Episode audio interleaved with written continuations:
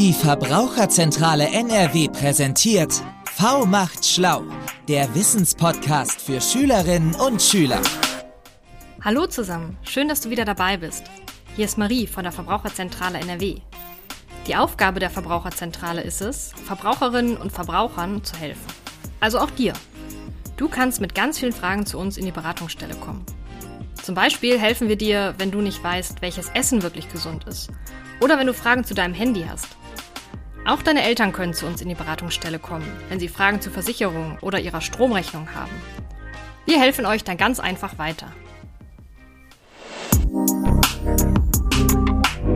Bei uns soll es heute um das Thema Online-Shopping gehen. Unter dem Hashtag Klarna-Schulden teilen viele Leute auf TikTok ihre offenen Klarna-Rechnungen. Ein prominentes Beispiel ist die Influencerin Lea Marie. Sie hat schon sehr, sehr viel Geld für Klamotten ausgegeben häufig auf Ratenkauf und deshalb hat sie aktuell 1115 Euro Schulden bei Klarna.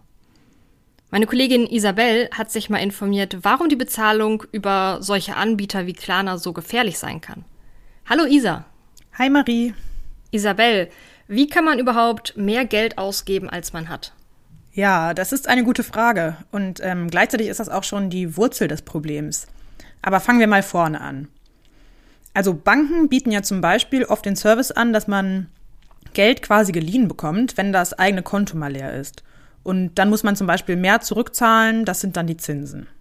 Beim Online-Shopping gibt es da eine Praxis, die nennt man Buy Now, Pay Later oder kurz auch BNPL. Im Deutschen würde man da zum Beispiel auch Kauf auf Pump zu sagen oder Rechnung auf Raten. Das heißt also, man kann Dinge bestellen, ohne das Geld direkt ausgeben zu müssen. Und manche Leute kaufen dann also Dinge, obwohl sie das Geld gar nicht auf dem Konto haben. Was macht denn das Online-Shopping so verlockend und gleichzeitig halt auch so gefährlich? Naja, also zum Beispiel kann es schnell passieren, wenn du auf Pump kaufst, dass du dann die Zahlungsfrist aus dem Blick verlierst. Und dann kommen Mahnungen ins Haus und man bekommt womöglich einen negativen Eintrag in die Schufa. Aber darum soll es jetzt gar nicht gehen, das führt zu weit. Das Gute am Online-Shopping ist natürlich, wie bequem und schnell man alles bekommen kann, was man sucht. Man muss das Haus nicht verlassen, man muss nichts tragen und so weiter. Und gerade für Kinder und junge Erwachsene ist es aber auch super schwierig, die Marketing-Tricks zu durchschauen, die im Online-Handel genutzt werden. Das sind so Sachen wie große ähm, Sale-Notizen oder ein, so ein ablaufender Countdown, dass man schneller bestellen muss, kostenloser Versand, das sind alles diese Tricks. Und wirklich negativ auswirken kann sich BNPL, also einer dieser Tricks, vor allem wenn man den Überblick verliert, weil man vielleicht mehrere Rechnungen gleichzeitig offen hat. BNPL kann also ein Weg in die Schuldenfalle sein. Wie viele junge Erwachsene in Deutschland sind denn überhaupt verschuldet? Hast du da Zahlen für uns? Die Zahlen, die man so finden kann, variieren da ziemlich. Aber in etwa liegt die Überschuldungsquote bei jungen Erwachsenen zwischen 18 und 30 Jahren im Jahr 22 irgendwo zwischen 6,6 und circa 12 Prozent. Bei uns, also bei der Verbraucherzentrale NRW, gibt es ja auch die Schuldnerberatung. Und da waren zum Beispiel im Jahr 2021 16 Prozent der Klienten unter 30. Das sind jetzt ja die Daten für junge Erwachsene, also für Leute über 18 Jahren. Was ist denn mit Jugendlichen? Können Jugendliche überhaupt Schulden machen? Also bei Jugendlichen sieht das ein bisschen anders aus, denn Minderjährige haften nicht im zivilrechtlichen Sinne, sondern nur im Rahmen des sogenannten Taschengeldparagraphen. Das heißt, Jugendliche können keine Käufe tätigen, die mit ihrem Taschengeld nicht zu stemmen sind. Meistens sind das bei Jugendlichen also eher private Schulden bei Freunden oder Familie. Zwar wäre eine Vollstreckung grundsätzlich möglich, praktisch ist das aber nicht durchsetzbar. Wenn man als Kind aber schon nicht richtig lernt, mit Geld umzugehen, dann kann sich der Trend natürlich auch im späteren Leben leicht fortsetzen. Du hast jetzt von Überschuldung gesprochen. Was bedeutet das eigentlich? Genau, zwischen Verschuldung und Überschuldung gibt es nämlich einen kleinen Unterschied. Wenn man verschuldet ist, dann kann man seinen regelmäßigen Verpflichtungen noch nachkommen. Also kann Miete bezahlen und Strom und so weiter. Wenn man überschuldet ist, dann reicht das Einkommen nicht mehr aus, um die monatlichen Ausgaben und auch Rechnungen zu bezahlen. Um welche Beiträge geht es denn in der Regel? So ganz allgemeingültig lässt sich das natürlich nicht sagen. Aber gehen wir mal vom Durchschnitt aus. Grundlegend steigt die Schuldenlast, die durchschnittliche, natürlich mit steigendem Alter. Bei jungen Erwachsenen ist die Schuldenlast in der Regel noch überschaubar. Aber auch hier schwanken die Zahlen je nach Studie.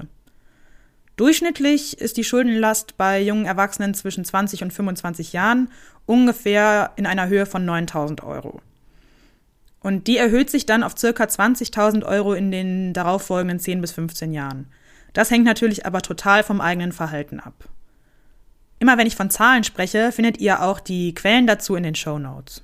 Wie kommt es denn eigentlich dazu, dass junge Erwachsene Schulden machen? Also welche Gründe gibt es neben dem BNPL noch? Die Top-Gründe für Schulden bei jungen Erwachsenen sind statistisch erfasst und der wichtigste Grund ist bei jungen Erwachsenen oder vielmehr der häufigste ist die unwirtschaftliche Haushaltsführung. Da kann es zum Beispiel daran liegen, dass man noch leichtgläubiger ist oder unerfahren im Geschäftsleben und die schnelle Wunscherfüllung zum Beispiel auch noch mehr im Fokus steht. Ähm, es kann auch sein, dass man das Studium abgebrochen hat oder die Ausbildung und ähm, wie erwähnt, dass man die Kompetenz mit Geld umzugehen im Kindesalter vielleicht noch nicht so gelernt hat. Als zweithäufigsten Grund mit circa 21 Prozent gibt es dann Arbeitslosigkeit.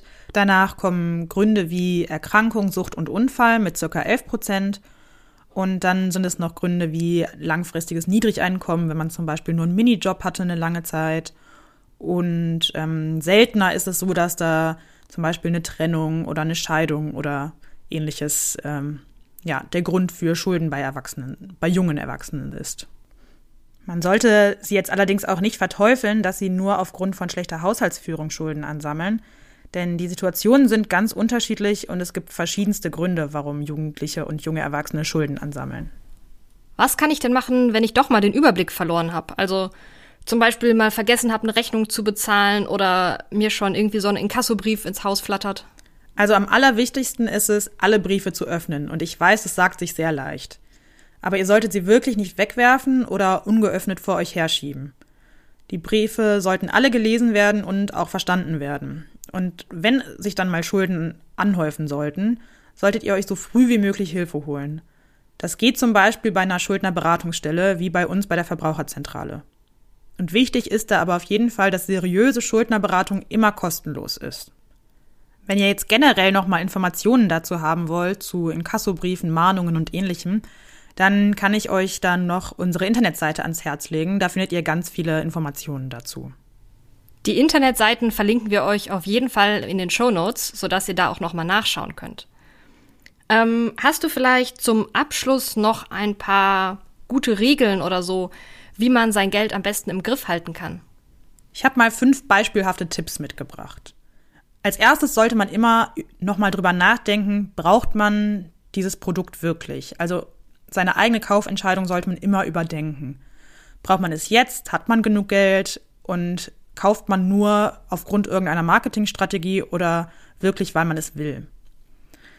Zweiter Tipp ist es, sich Regeln zu setzen. Wenn man weiß, man läuft Gefahr, wenn einem langweilig ist, zum Beispiel in Shopping-Apps zu schauen, dann, dass man sich selbst die Regel setzt, zum Beispiel in der Bahn oder unterwegs nicht in Shopping-Apps zu gucken.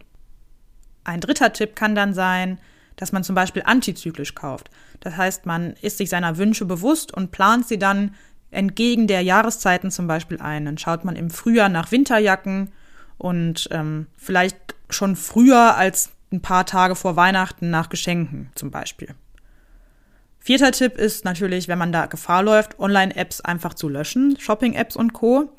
Und als fünften Tipp ähm, ist auch essentiell, dass man aufschreibt, wohin das Geld geht, dass man eine Übersicht bekommt. Da gibt es Budget-Apps, man kann Haushaltsbuch führen, das kann man handschriftlich machen oder als Excel-Tabelle. Und so hat man dann immer die Möglichkeit rauszufinden, wofür das eigene Geld draufgeht. Danke Isabel für die ganzen Informationen. Wenn ihr jetzt noch weitere Hilfe braucht, dann könnt ihr euch auch noch unsere beiden anderen Podcast-Episoden zum Thema Umgang mit Geld anhören. Und ganz viele nützliche Links verlinken wir euch auch noch in den Show Notes. Wir freuen uns, wenn ihr nächstes Mal wieder dabei seid. Bis dann. Ciao.